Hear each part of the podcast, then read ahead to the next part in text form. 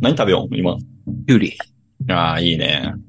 僕はあの、相変わらず、無印良品のスルメ食べようんやけど、お、おつまみスルメ。おつまみスルメね、最近、ほんまになんか、やばいもん入っとんちゃうかなってちょっと思い出して。出た。某うどん屋さん。まあ、一時おつまみスルメ全部食べきって。うん。まあ、ええかと思って他のおつまみ食べたよ。うん。ただ頭の片隅にずっと、ここにおつまみスルメがあればなっていう気持ちがずっとあったよ。えー、うん、好きやね。これね、ちょっとね、一回試してほしい。一週間ぐらいさ、毎日ちょっとずつ食べてほしいんよ。ああ、ルーティン。で、じゃあ、3日4日ぐらい開けて、その時に気づけばあなたはおつまみスルメを買ってる。 ああ、何かしらその、副作用が出ると思何かすら言うたけどね。う。うん。副作用出と るよ。副作用出てますね、これ は。これはお酒の方やと思うんですけどね。はい。で、このまあ、おつまみスルメがね、ちょっとね、お値段高めなんですけど、高いね。ううんん、確かに。これ今一袋450円まで上がってるんですけど、え、そうなんうん。そんなにするのね。そうなんですよ。そんなにするめ。んで、一日で全部をね、食べきるわけではなくて、だいたいまあ、一日半分かな。そうですね。うん。で、まあ、蓋してからまた食べるんですけど、はい。っていう話をしよったら、いやいやいやいや、よく考えてって、450円を半分にして225円やろ、はい。で、これを毎日食べるって考えたら、かける30したときに、僕ね、毎月6000円スルメに使っとんよ。めっちゃ食うやん。 いや、そうなんよ。光熱費ぐらい僕、スルメ食っとんよ、今。そんなに好きかね。なんかね、止まらんね、これ、おつまみスルメ。俺、でも、この間、まあ、美味しく食べたけど、うん、うん。どちらかというと、硬くて、はいはいはい。こう、顎の筋肉が鍛わるというか、そっちに気を取られて。だから別にリピートはしてないです、まだ。あ、そうなん。高いっていうイメージと、うん、わかる。そうそうそうそう。こう、この老人に対する、もうちょっと柔らかかったらいいのにっていう、この、顎老人がね、顎老 人。顎老人が言うとりま すわ。おりそうやな、ほんまに顎老人。 中国とかに。いそうそうそう。や、わかもうる。ちょっとわかるやら柔らかいのが僕は好きなんで。ああ、まあ、そこもね、ちょっとじゃあ、あの、好き嫌いの違いが意外と出ましたね。絶対だから、レンチンとか炙ったらうまいろうなっていう。まあ、えい、えいひれ好き、俺は。カどちらかというとエイヒルうまいね。えいひれも、うん。コンビニでこう、300円とかうんうん。で買って、で、トースターで、ちょっとね、最ア高やルミね。ホ、アルミホイル敷いて、トースターでチンして、マヨネーズと七味で、うん。こうつけて食べるんやけど、最高です。あれ、300円の開けるやん。うん。 4、5枚しか入ってない、あれ。そうなんよ。割高なすんごよくないと思って。うんうん。と思って。4、5枚で300円とか。お思ばうちゃやんん。の言い方や、それ。死後前でっておばちゃんや、そ れ。いや、もう、ものの5分の300円で。ものの5分で300円言うたらこれ、食べ続けたらえらいこっちゃもう6000どころじゃないで、これ。いや、月々ほんまよ。あれは、う、。うんあかんと思って1回でやめたけど、わかる。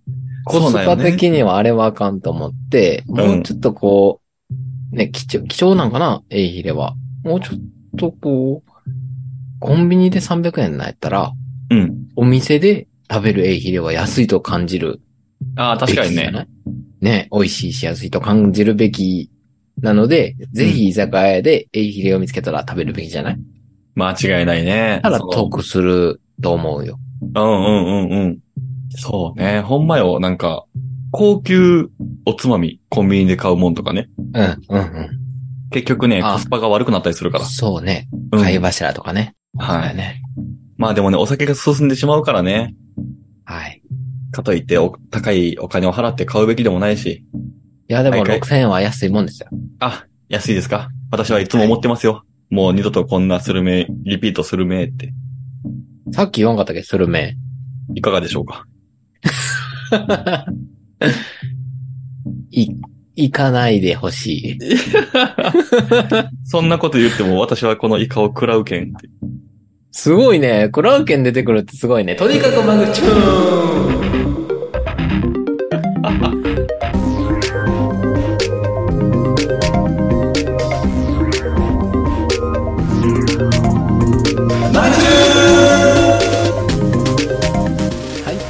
ち飲みながらゆるく話して語らう酔っ払いトーク番組マグチューン、パーソナリティのまっちゃんです。以上です。ありがとうございました。そして、グーさんです。 よろしくお願いします。はい、よろしくお願いします。忘れられたと思ったよ。クラーケンすごいなあぁりがとそんな、イカでクラーケン出る かねあか乾杯、乾杯したい。乾う。杯あ、したい。しましょう、しましょう。はい。はい今回は、金麦ですね。乾杯しようはい。お、金麦戻ります。はいはい。元越しに戻ります。せーの。ずっと喉越しやったんで。 乾バイ杯。バーイ。うまちょっい。とハイボールと、ちゃんぽんしてますんで、僕は。お、いいですね。でも、あの、ハイちボール。はゃい。んぽんをしたからって、酔うっていうのは医学的に証明されてないらしいですね。あ、そうなんや。じゃあ、あの、うお、うお、うおじゃない。カラカラうおと、はい。ちゃんぽんしますんで。それは、医学的に証明されてますね。胃が荒れるっていう。胃がアレルギ胃が、ー。なるほど。いいなるほど ね。うん。しかも、ちゃん。んぽんやしね。はい。ラーメンやし。うわー本当ですよ。本当ですお。本当ですも ん。さて、こうかいきますか。では。発言小町トーク。いやもうちょっと怒鳴って。すごい、普通のテンションで発言小町トークって言ったけど。ダメ出しいただいたの で。ちょっとね。僕が言えたやつみたいやん、これ。いつもね、こうね、浜口プロデューサーが、ちょっと、指示がすごいんで、あ、ちょ、マイクの音声ちょっとちっちゃいよ。もうちょっと上げて。ゲイン、ゲインアップして。ゲインアップし ます。ゲインアッ プ。それ言ったからって上がらんからな。 アレクサゲインアップ。メイメイクアップみたいになったけど。今日も、どこの誰ぞやわからん、えー、質問コーナーをしたいなー言うとりますけども、はい。そんな時に、読売新聞から、発言小町っていうね、ほ質問コーナーがございまして、う。ほいほいほいほい。勝手にラジオで回答しようじゃないかと。おーなるほど。いいですね。題して、発言小町トークってなわけで、はい。結構ジャンルがあって、はいはいはいはい。生活身近な話題なのか、うん。恋愛結婚話題なのか、はい。夫婦離婚関係か、はい。妊娠出産関係か、キャリはいはア、い職場関係、家族友人関係、心体関係、美容ファッション関係と、はい。カテゴリーがごいざいます。ますね。はい。まあこれはね、あの、私がリスナーとして考えたときに一番聞きたいものは何か。何やと思いますか松本さん。恋愛結婚正解。アダルト ークですよね。はい。所詮乗っかるんですわ。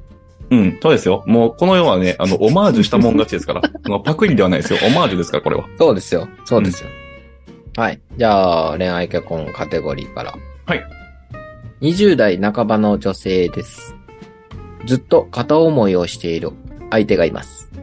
彼には一度告白して、今は恋人を作る気にはなれないと振られてしまったのですが、はい。そこからだんだんと仲良くなり、今は毎日やりとりをして、二人で遊ぶようにもなりました。おう過去、体の関係はないですが、手を繋いだりはします。おうん彼。も、A ちゃんが一番大切と言ってくれてます。えーこのままいけばもしかしたら進展があるのかもと期待をしていた矢先、彼から A ちゃんと食事に行きたいって友達が言うからセッティングしていいという話がありました。おそのとばその友達は写真を見て私を気に入ったらしく、可愛いじゃんと合わせてほしいって言ってきたそうですう。んこの時点で好きな相手を男友達に紹介しないだろうと脈なしを覚悟していたのですが、私とその友達二人きりかと思いきや、その友達と彼と私、三人で食事に行くとことになりました。うん、うん。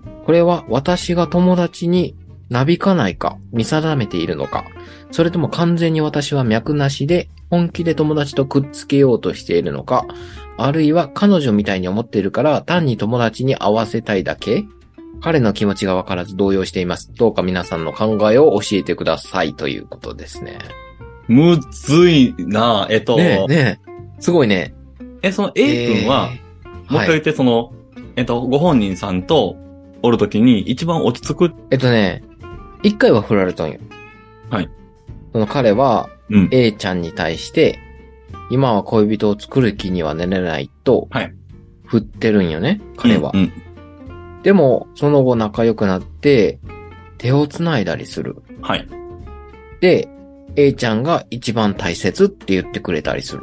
うん、うん、うん。そうなったら進展あるかもって確かに思うよね。でもそのさ、矢先にうん食事行きたいって友達がおるんやけど、一緒にどうみたいな。うん。で、三人で食事する。その心境って何僕でこものさ、そ三の角、関係。一番大切っていう発言が逆に引っかかるんよ。そうね。だって2番目も3番目もおるわけよ、それって。ああ、そう捉えるか。うん。はいじゃはいはい、はないい。と、一番大なるほ切っていう発言が出んはずなんよね。なるほど、なるほど。って考えると、その男の人は、あー結構、その、遊ばれてるね。そう遊ばれてるんじゃないかなと私は思ってしまうんですよね。そこの発言だけで。ああ、そこ、そこ大事やね。本当にこの一言一句間違ってないかどうかやね。うんうんうん。うん、一番大切は確かに言わんな。言わんよね。うん。すごいね。すごい分析力。さすが切るっていう感じがあるだけにやっぱ、マージャンの推察力すごいな。いやさっきの回にまだ引っ張られとるよ な。大体続くからな。そうやエな。ピソードって大体俺の中では続いとるからな。いいやで、どうですか松本さん、これは。や、でも言われたら確かにそうやなって思ってきた。一番大切ってそうやな、二番手、三番手で遊びよるなーって、いや、思うし、でも一番大切やったとしても、うん。一番好きやったら、どう、あ、そうか、でも、友達が会いたいがってる、うん。それがもしグッさんやとしたら、はい。グッさんが会いたがってる。で、一緒に食事するってことやもんね。もうなんかその時点でちょっと不自然やん。そこの食事セッティングする時点でさ。そうよね。うん。いや、でもそれは彼女として一緒に3人で行きたいよね。だから、そうなんよ。順番的には、彼女になってから、グッさんが会いたがってる、一緒に食事どうっていうのがスムーズなんやけど、彼女じゃないのに、はい。セッティングしました。ってことは紹介したい。そうです。しかもその友達の発言からいくと、その、可愛いじゃん、紹介してよ、みたいな感じの、そうそうそうそう。流れやろそうそうそう、流れやからね。ってなると、自分の彼女として紹介するって感じであーくっつけたいはか、そう、受け取れないから僕は。ああくっつけたい方に思うけど、その彼はなんやねんみたいそうな。ね。くっつけたかったら、お前おおらんでいいやろみたいな、 はい思うよね。確かに確かに。三人でやる必要はないと。そうです。なので、その彼氏的な A 君には、もうおそらく僕の予想ですけど、他にも B さん、C さんがうんいらっしゃるい。ます、います、うんいます。うん、絶対います。で、A さんは、ちょっとこう、進展させるの難しいなと思ってるから、うんじゃあもう他の人に預けて、私は他に行こうかと。っうん。ていうのが僕の中での A 君、A さん像うん。そうね。レスランをね、はい。ちょっと読みましょうか。はいはいはい。脈なしだと思います。まず告白して振られている時点でま脈はありません。その後どんなに仲良くなったり甘い言葉を言われたとしても脈はありません。だって相手が自分に告白するぐらい好意があって自分も相手が好きになったら付き合おうって言ってくると思いませんかまあ、確信をついてますね。はい。おえー、セッティングする場合、仲介役、その彼も同席するのが普通ではっていう意見もある。へえ。まあまあ、お互いの知り合いってことで。見たらそ1対1の合コンの感じやね。う。あ、仲介役として普通のことをしただけですよ。何の意図もないと思います。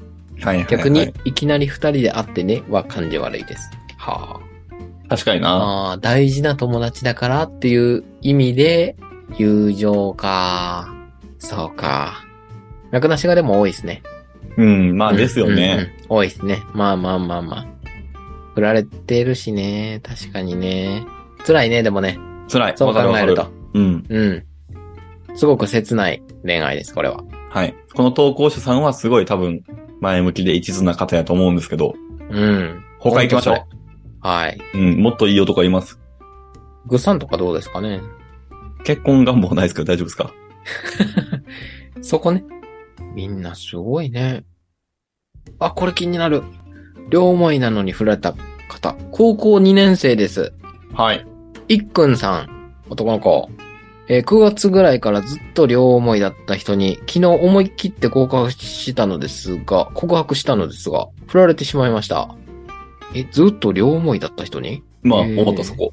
理由はわからないのですが、友達でいたいって言われました。今までその人に全力の愛を注ぎ込んできたのに、こんなあっさり終わってしまって、この後の人生どうやって生きていいかわからないです。重いな。クラスで会う時とか気まずいです。どうしたらいいですかさすが10代やな、すごいな。うーん。両思いだったわけじゃないんじゃないうん。まあ、僕もそう思ったんですけど、そうですね。この、何をもって両思いやったのか。はい背景がね、ちょっと見えにくいのと、あと、その全力の愛っていうのは、多分、自分一人の個人評価じゃないですか、これって。はそう、うんまさにそう。あの、コメントが荒れております。 まあ、ですよがね。すごく荒れておりますね。うん。まあまあ、なんか、わかるよ。その、自分がやった、自分なりの精一杯を与えた上での、うん、答えてくれなかったっていうねそうそう。この気持ちはすごくわかるんですけど、果たしてそれは彼女からして、この全力の愛をぶつけてはい来。られたのかっていうね。そうです。正解のレスいきますよ。はい、お願いします。現実をよく見ましょう。両思いと言える根拠は振られている以上両思いではないと思いますが、大した根拠もなく両思いだと勘違いしていただけ、ちょっと話をする機会が多い、ちょっとよく目や目が合う、などは勘違いしやすいですよね。いっくんが注いだ全力の愛とやらがどういうものなのかはわかりませんが、それまでの関係だったということですよ。どうやって生きていくも何も今まで通り生きていくしかない。高校生でしょ勉強したり部活したりやることある でしょ正解。ちょっとね、あの、みんなね、武器が強いんよ。そ の、僕らがさ、その、スコップとかで叩こうとしようのに、みんなね、日本刀とか ね、ピストルとかで撃ってくるから。切れ味がすごいよね。すごい、ほんまに。確かにうんね。一撃必殺でくれ、こんなん。いやー、面白い。いやー高校生ね、やっぱそうやね。うん。なまあんででももななんかい、いと思うかよね。可愛いよね。その、この状態であれば両思いだろうっていう判断基準が多分自分でしかないから。あー、確かにね。はい。これは、俺は両思いだって思いなが ら、めっちゃ頑張っとったよ。うん。うぶやね。はい。まあ、これはでもね、いい方に転ぶこともあるし、今回たまたま悪い方に転んだだけで。なるほど、なるほど。はい。かわいいじゃないか。短いのあります。はいいやー、難しい、これ。2年ほどお付き合いし、半年ほど同棲している彼がいます。私、25歳。私は、年収500万、借金なし、貯金は300万ほどです。彼、28歳、3つ上は、年収300万、貯金は50万ほど、奨学金の返済に100万ほどあります。うん私の実家は裕福な方ですが、彼の実家は離婚しており余裕はなさそうです。好きな気持ちも結婚したい気持ちもありますが、妊娠育休期間の収入やいつまでも私が仕事を頑張らなくてはいけないというプレッシャーを感じています。彼はとても優しくて誠実で収入が少ない以外の不安はありません。現時点でも結婚に向けて一緒に貯金を頑張ってくれています。私と結婚をしたいと強く思ってくれていますが、どうしても金銭面の不安が拭えません。また、お金がなくても結婚したいとまでは思えないのです。皆さんだったらどうしますか、はいどう。でしょう、ブスさんは。まあ、あの節々に感じたんですけど、そもそも多分この人は、仕事を続ける気がないじゃないですか。うだん。から専業主婦になりたいんですよね。はいはいはい。それを前提に置いた上で、話をまずした方がいいんじゃないかなって思ってしまって。うん。なんか、養ってほしいけど、養う能力が相手にないよねっていう話だと思うんですよ、これって。あ、そうそうそう。まさにそう。で、じゃあ、その、まあ、転職してもらうのも一個の手足。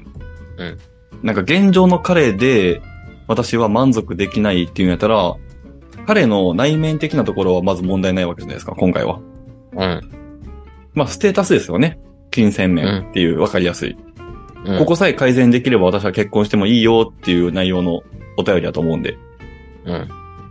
じゃあそこを改善するための方に動いた方がいいんじゃないかなと。なんかまあね私がどうしたらいいでしょうかっていう内容よりは、彼氏をどうしたらいいでしょうかがメインじゃないかなと思ってますね。うーん。あやっぱそこは、だから、あげたいっていう欲求をうん。押すってことね。うん、そうね。その、提案してみるのも一個の提案だと。転職したらみたいな。うん。俺はどちらかというと、好きな気持ちも結婚したい気持ちもあるのであれば、別うにん。プレッシャー感じんくても別にいいんじゃないかなーって思うけどね。うん。そうなの。そこで彼女が、例えば、結婚しても、仕事を続けるよっていう前提やったら、多分そんなに苦しくうん。ないって言ったらあれやけどね。お嬢さんのイメージだから。まあ確か俺らにし。たら。ただ多分前提として専業主婦になりたいんやろうなっていうのが僕にとしては感じましたね。えー、そっちね。で、スノレーいきますね。えー、今の彼の年収だけ書かれても難しいよって思います。うん。年功序列の傾向が強い会社なら、特に男性30半ばからぐんぐん給与が上がっていきますよね。ベンチャー系なら若いうちから稼げたりもするでしょうが、彼の職種にもよりますし、いつか転職するかもしれないわけですが、将来的な伸びしろはないのでしょうかまた、主さんは稼ぎがいいので、これからもバリバリ働いて出世したいなら、逆に相手は年収が低めでも残業がなくて家庭優先のマイホームパパがありがたいわけで。確かに。はい。そのあたりをまずはまとめてみてはいかがでしょうかとかね。結ああ、こ、これ俺、俺の方やな。結婚は支え合うものではうん。なんだかお金と彼を天秤にかけてるみたいで彼がかわいそうですね。マジでそれやな。これを彼がしたらあなたにがっかりするでしょう。お金なんて元気に真面目に働けるならなんとかなると思いますよ。育休中は給与給付金が出ますし、児童手当もあります。保育園も無償化へ進んでいます。背伸びをせず、身の丈に合った生活でしたら何ら不自由しないかと。彼も若いですし、いくらかの伸びしろもあると思います。ただ、世の中金ですせというのであれば、手切れ金を払って早々に見切りをつけてあげてください。はあー厳しいね。スパッとい。いくね。うーん。そうね。まあでも、本当にそう。でもうん。別にね、お金なんて別に、元気に真面目に働けたら、なんとかなると思う精神で俺は生きよるから、まあわかるよ。うんうん。欲しいけどね。だいまぶ。あまあ、ね、あのーあっても困るもんではないしね。なかったら困るしね。 うん。さっきのその、例題の二人で行くと、おそらく結婚して子供ができたりとかした時に、彼女側の生活水準が落ちることを懸念しとるんやろうなと思って。そうね。うん。いやー、でも格差、格差婚ってよく言われるけど、格差、どう、どう思う格差は。自分より彼女の方が稼ぐっていう。あ全然それはありやと思う。まあ男からしたら、おー俺はありがたいと思う。じゃあ、そうやな。だからもう、なんかそこを受け入れれん男性側が多分多いと思そうね。う。うん。そこね。そこはある。あの、プライドが邪魔そをうする。そうそうそう。それはあるよ。でも正直なんか、僕らも社会出てさ、もう十何年経つやん。うん。で、男性の方が仕事能力高いとかってさ、必ずしも思ってないやん。うん。全然、もう、僕よりも100倍仕事できる女性とか、いくらでもおるし。あー、はいはいはいはい。うんそういうのを、例えば、大統領とかでもさ、女性の大統領とか出てきよるやん。うん。それ見た上それで、うん、まだ、確かに男の。方が格が上とかって思っとるとしたら、ちょっともったいないなと思うね。そうやね。うん確かに、大統領、そうやね。ファーストジェントルマンやね。そうそうそうそう。ファーストジェントルメン。ファーストレディーならぬ、ファーストジェントルマンやね。いやー、マジで。なんかまず認め、うん、出ないとねそう認めるかどうかなんよ。うんうん。認めるのが安易すぎてクズな男もおるけどね。 それはそれで。こを そう理解あるうん。認め方というか、そうですね。は。ないんか、クズにさせるのは良くないけどね。確かに。そう。だからもう、プライドなしの認める100やったら、うん、そうなるよね。うん。う。そう。だプライドちょっと残しつつ、悔しいけど、うん。いやでもいいライバルやったらいいよね、嫁さんが。そうね。ベストやね。うん。そう。そこなんよね。うん。いつか売れてやるみたいなね。はいはいはいはい。いう旦那さんはいくらでもおると思うけど。うん。そうだよね。面白いね。うん。もう一個ラスト、ラストぐらい行きましょうか。行きましょえー、新婚さん。う。いらっしゃい。新婚、 いらっしゃい。新婚さんいらっしゃい。新婚夫婦です。妻は本人希望で専業主婦です。はいはい。これについては私も同意していることなので良いのですが、個人的な事情で、朝食はオートミールにヨーグルトと果物を、多めをかけたもの。うん。そして目玉焼き。または、オートミールを玄米ご飯にして、ヨーグルトを納豆にして、別添えに果物。はい。いろいろ試した結果、腹持ちが良く、昼までお腹が空かないことから、これにしてます。うん。過去私は大食い。お腹が減ると不機嫌になるので、健康と仕事のことを考えて。妻は、朝は消化の良いお粥をメインにするタイプです。うん。ここからが本題です。妻はお粥の朝食朝食しか用意しません。2種類を作るのは無駄との意見です。私は対して手間もかからないから2種類作ってほしい希望を言っていますが、なら自分で作ればいいと言われてしまっています。もちろん作るのは簡単です。でも、専業主婦は家のすべてのメニューを決める権利があるとの妻の意見に同意できません。専業主婦の妻がいる場合、自分の希望は叶えてもらえないのが当たり前なのでしょうかです。なるど。ほど。あー、これはな、ちょっとおもろいな。朝食事件。うんうんうんうん。朝食事件でもあるし、これは家庭内と家庭外で業務が別になってると。そのあー権限を持ってる人が完全に我々別々だよっていうことやろ。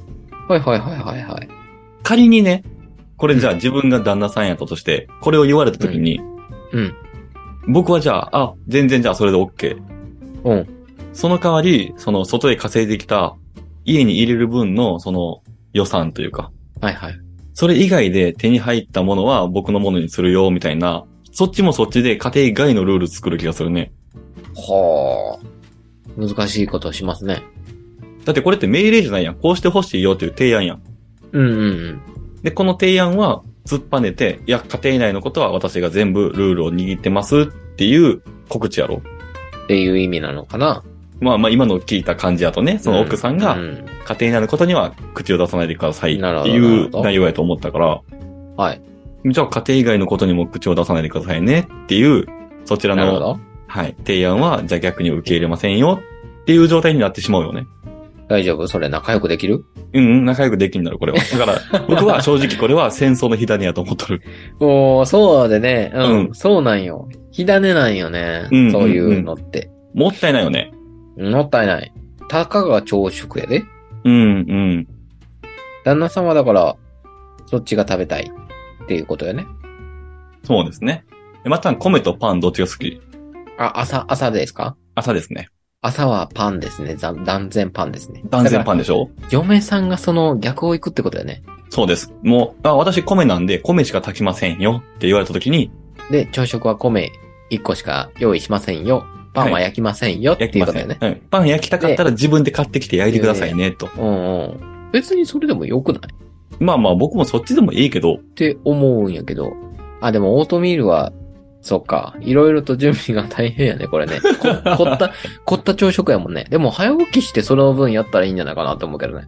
あー、これはでもむずいな。僕、朝弱い派やから、その、うん。早起きしてっていう前提がまずちょっとしんどいって感じるのはちょっとわかるけど、うんうん。でも、それぐらい、こう、リッチなものを食べたかったら、自分で作って、自分で豪華に食べたらいいし、うん。でもそれが嫌やったら、相手のご飯を、に合わせることだって俺はできる。ああ、なるほどねか。なぁうん。妥協してそっち、妥協って言ってもあれやけど、べ別に、うーん、別にご飯でもいいかなぁとか思ったり、合わせたりすることもできる。ああ。まあ、これでも、おで互いのたまに歩み寄りがね。うん。そう。たまに食べたかったら自分の食べたいものを食べたりとかね、作ったりうん、うん。するのが一番うまく、将来うまくいく流れじゃないかなって思う。その火種になったらもう多分燃えるよ。うん多。分エスカレートしかせんからね、こういうのって。そうでね。うん。それをお互い譲らんかったらそうなるよね、確かに。そうなる。で、これのさ、あの、根本的な解決方法、まっちゃん知っとる解決方法。うん。めっちゃ簡単え。別居やね。 そう、正解。お互いが別々の家に住めば、そんないざこざもなくなって、自分の食べたいものだけ用意して、お互いがそれぞれ幸せに暮らせる。でもさ、結局自分が用意するじゃん、それって。はいはいはいはい。じゃあもう一緒に住んで自分で用意したらいい。まあでも、のも一緒じゃん。文句を言う人がいなくなる。あっていう意味ではーまあまあまあまあ、そういう意味では離れた方がいいと思う。そうです。ね。あのいざこざを生む可能性は減うるんですんよねうんうんうん。もう火種もそんな、あの、うん。石とその草を離しとったら火種にならんしね。大丈そ夫うです大丈夫。だからもうお互い食べたいもの食べたいもの。で、うんなんで俺の用意してないんだよって。え ー食べたかったらそういうの用意すれば自分でやってないいんじゃないっていうやりとりがなくなるだけで円満に解決する。ということは松本さん、別居っていうのは、それ、こんなに悪いことですかねえでもまあ、寂しいじゃないですか。別 居って。あ、そうか、これ、あれ、こ、 こ、声出さなあかんね。ポッドキャストで今、うんうんうんうんってうなず無言けでうなずけた 今。まあまあまあまあ、えーでもね、そうね、寂しさを取るのか、ストレスを取るのかっていうところですね。まあでも別居でも、まあ会いたい時に、ああ、会いたい。あはいね、会え、会ったら、ね、いいし。うん俺のなんか手相この間見たんやけど、なんか二つ拠点を置く手相やって。うーん。自分家とはい。別の別荘とうん。二つ多分自由に暮らせる手相です。へえ。まあ、そういう意味では僕が前に住み寄ったところって、マイフラットセカンドっていう、私の別荘って意味やったから、僕的には抹茶の世相全部叶っとるな。自分が住んでるし、別荘やし。すげえ。はい。というわけでございまして、マイフラット手相。今回のマグチョンを聞いていただいてどうもありがとうございました。はい。番組に対するお知らせなどは、松本さん、お願いいはたい、しスます。ポ、スポティファイからお聞きの皆さん、ぜひ番組のフォロー、通知ボタン、高評価をお願いします。また、ツイッターからコメント、DM をお待ちしてます。えー、また、FM をごがしにて YouTube でラジオトーク配信してますので、そちらのフォロー、高評価もお願いします。以上です。よろしくお願いします。それでは次回のマグチョンもお楽しみにありがとうございました。バイバイ。おやばいまーん。